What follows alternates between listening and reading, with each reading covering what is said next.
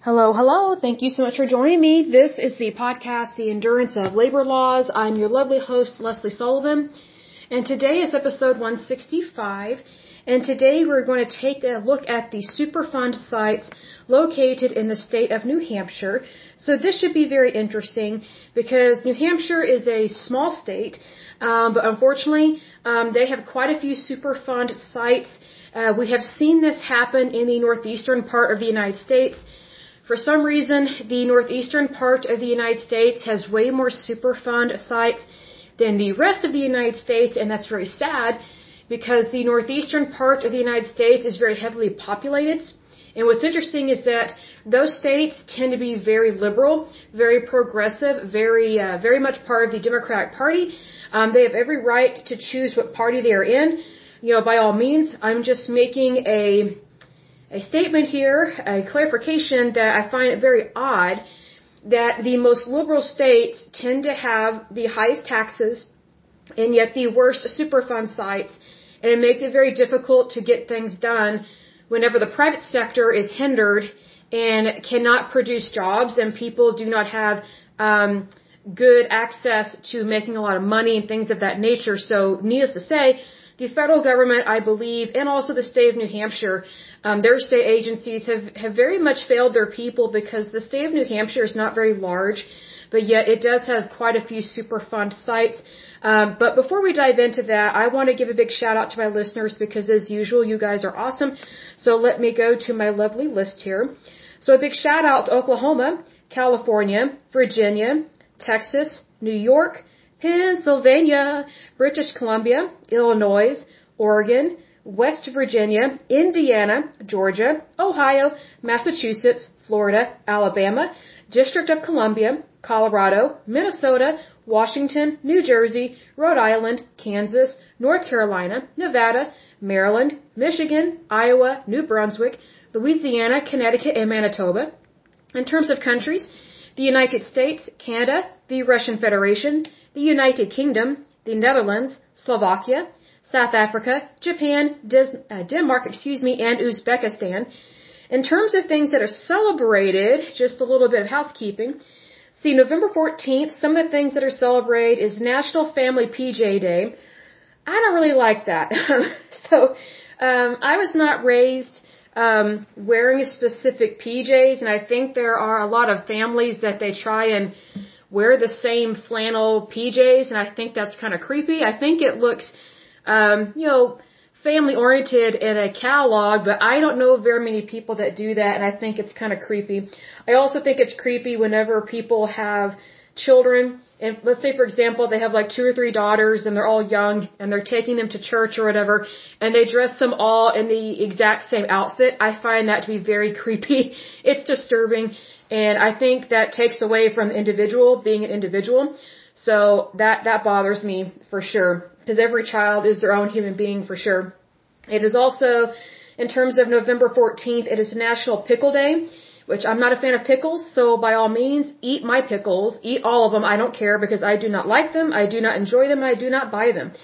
It is also National Seatbelt Day, and I did not know this, it is National Spicy Guacamole Day, so for sure, if you want to take care of your health, do eat some avocados because they are very healthy for you, for sure. It's a really good fruit. So, okay, so let's go ahead and dive into this podcast, this episode about New Hampshire. Again, New Hampshire, for those who are listening in from other countries, New Hampshire is a very small state in terms of landmass and geographic um, location, I would say. So it is up in the northeastern part of the United States. So it is not heavily populated per se. But considering that there are a lot of people that live there in terms of it being, yes, they have a population there, but it's in a small area. So you have a small density in terms of the land mass, but you have a high density of people living there in a small area. And so it's very sad to see that there are so many Superfund sites that are current and active in the state of New Hampshire. Again, New Hampshire tends to be very liberal, very progressive, and typically part of the Democratic Party in, in terms of um, how they vote. And they have every right to vote how they choose. That's, that's fine. I am all for people voting. I don't care how someone votes as long as they vote for something that they truly believe in. My concern is that a lot of states that are run horribly and have high taxation are typically the liberal, progressive blue states, meaning predominantly uh, Democrat. So I'm not surprised that the northeastern part of the United States has not gotten this stuff cleaned up. So let's go ahead and dive into this. And again, as usual, I'm going to be reading the ones that are current and active first. I will give the name, the county that it is located in, and if I have access to the population number, I will give that. And I will also give the date that it was listed on the national priorities list because again, I am reading from a very small list. And so Superfund sites, again, if you're new to this podcast, um, they are toxic hazardous waste sites um, that exist in the United States and in our territories. So uh, to date, we have about 40,000 Superfund sites littered across the United States. And the worst of the worst, meaning the very highly, very toxic hazardous sites, um, are put on what is called the national priorities list. These are the ones that I'm reading off. And if you're new to this podcast, you're probably thinking, well, what in the world, what does this have to do with the endurance of labor laws? What does this have to do with workers' right, uh, workers' rights? Excuse me. It has quite a bit to do with it, and here's why. Um, basically, you have a right to a safe working environment, and you also have a right to live where it is safe for you and your family. Unfortunately, the EPA has failed tremendously, and this is a federal agency, the EPA. It is the Environmental Protection Agency. It was founded for really good reasons, actually noble, wonderful reasons. It has great goals, a lot of good things with it, but over time, it has gotten off track. Um, whether um, it was run by a Democrat or a Republican, but specifically, the EPA tends to get off the rails really quick, really fast whenever a Democrat is in power. And so um, that affects who is appointed to these federal agencies. And so the EPA has totally missed the mark in terms of protecting the American people from Superfund sites like this, and it has also failed in terms of cleaning these up. So again, a, a Superfund site is a toxic hazardous waste site, whether it was caused by a company in the private sector or caused by the, the federal government, meaning, for example, the United States Department of Energy or the United States Army or the Navy, whatever the case may be. There are so many different reasons why these Superfund sites happen, but what is really sad is that for the most part, these Superfund sites, they are identified, they're just put on a list and then they're not cleaned up.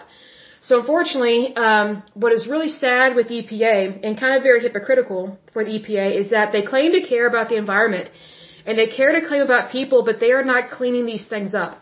So if they are not cleaning them up quickly, safely, and efficiently, then that means that you and I are being exposed to these different things that the human body was never meant to be exposed to. And so what's interesting here is that the EPA is getting away with not cleaning the, cleaning these things up, but yet if it were a private sector company that was currently open and, and operating, OSHA would have a field day with these people, would have a field day with exposing workers to toxic hazardous chemicals and waste, but yet this happens all the time in, in terms of Superfund sites and the EPA. So, needless to say, maybe the OSHA and the EPA should get together and knock these puppies out, get them cleaned up. As I've said in times past, I truly believe that these Superfund sites and the cleanup of these sites should be outsourced uh, to the private sector because the private sector tends to get things done quickly and efficiently. So I think that they should hire companies that specifically focus on this type of industry, meaning that's all they handle is toxic hazardous cleanup, and there are companies that do that. So I think it would be a good thing to do that, and I would not mind them doing that. Um, unfortunately, at this point in time, the EPA is spending millions upon millions upon millions of dollars, and they are not cleaning this stuff up. Um, I think they have turned into a professional paper pusher um, agency, and that's very sad because they actually have the potential uh, to get things done. And I think they should have the desire to get things done and for it to be good and true to what they say they are going to do and what they should do in our society within the United States. But let's go ahead and dive into this puppy. So the first one that is current and active is the Troy Mills landfill. Again, landfills tend to be really bad. I don't know why, um, but they tend to be bad. This one is located in Cheshire County. The population is 76,458. It was added to the list in 2003. The next one that is current and active, and what I mean by that is that it is not cleaned up. It is still a problem.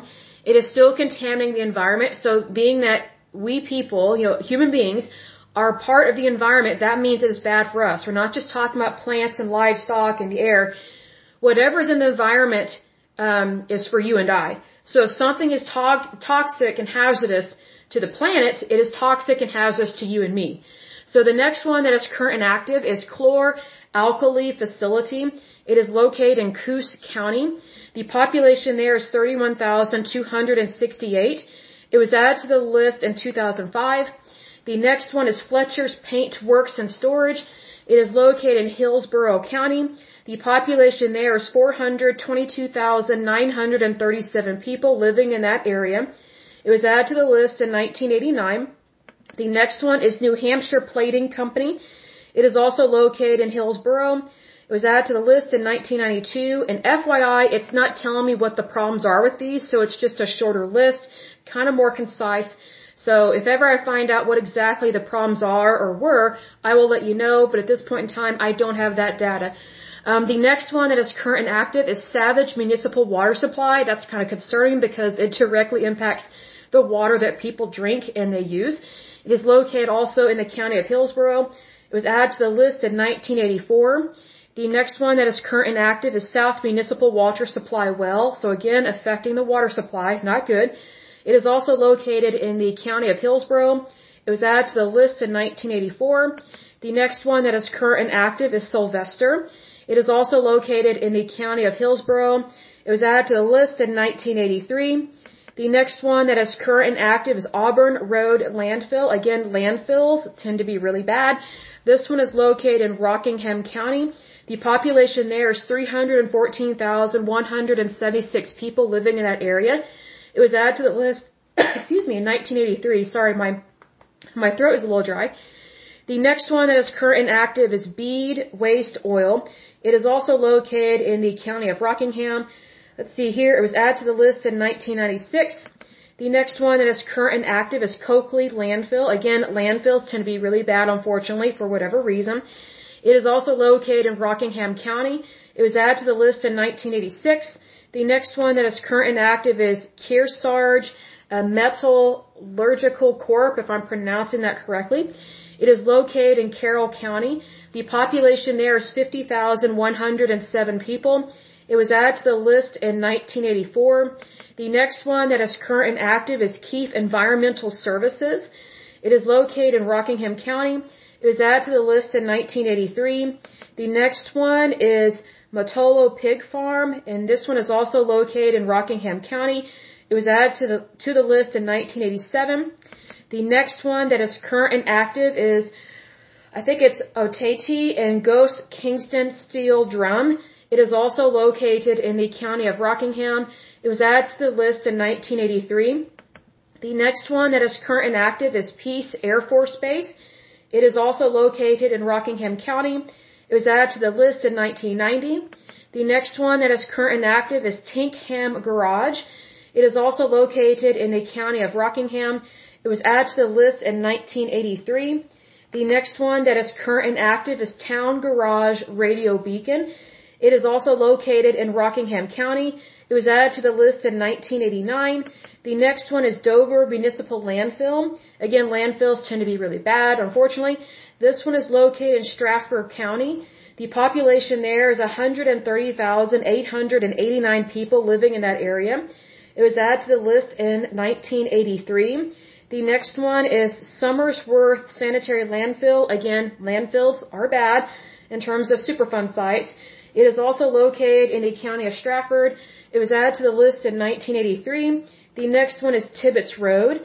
Um, this one is also located in the county of Strafford. It was added to the list in 1986. Unfortunately, New Hampshire does not have any to list that have been deleted uh, from the list, meaning they have not cleaned up any of these, so that's really sad. Um, there is one that they are proposing to add to the list, and it is called Mohawk Tannery. It is located in Hillsborough County.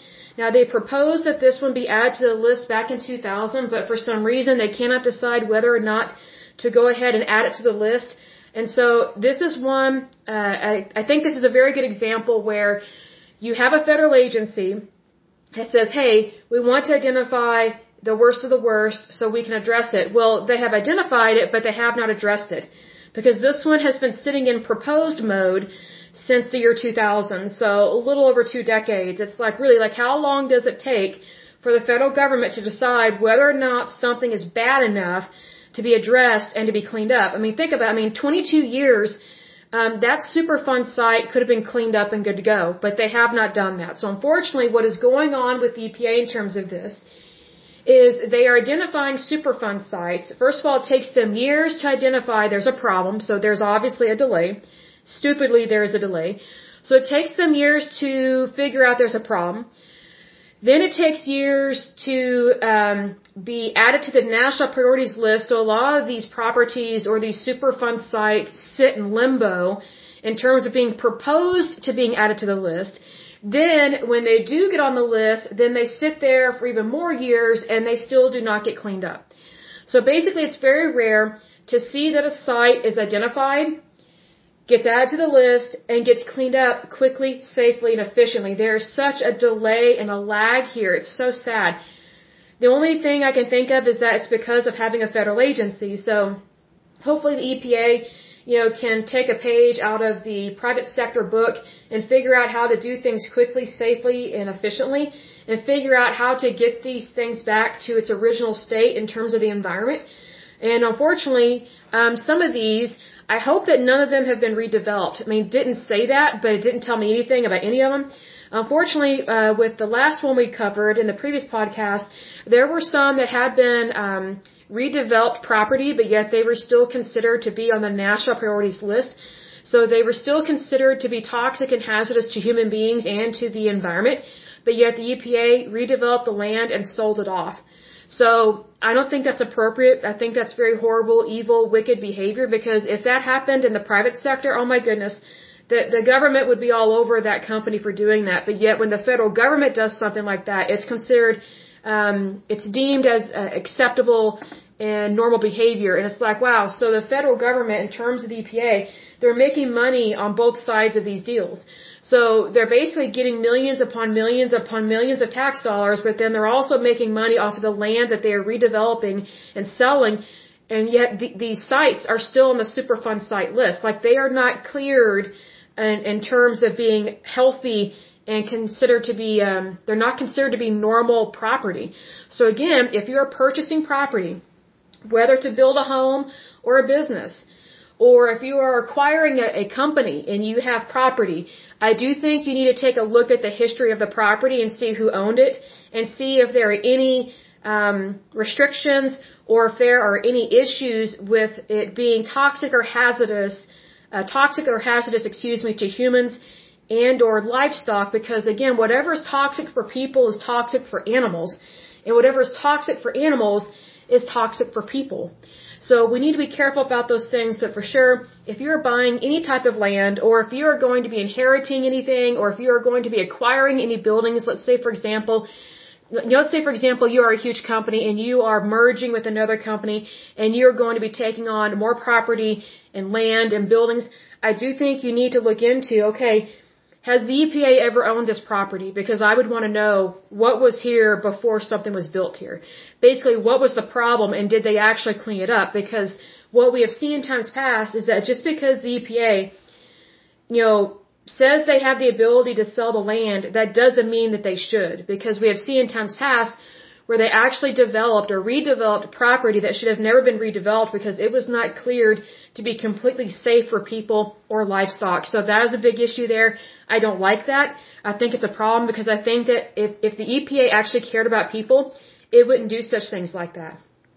It would never ever do something like that. Like there's so many things that shock me about the EPA. I'm thinking, oh, you know, initially when I was, you know, looking into the EPA, and I thought about, hey, why don't we go over the EPA? I think it would be a really good topic to cover. I was actually really excited about. Like I had a way more positive opinion of the EPA before I actually started researching it because now it's just like, whoa, what are these people doing? I mean, if they're not professional paper pushers, then they're definitely making very bad uh, decisions that that affect our country and our people. So that is to me a big issue.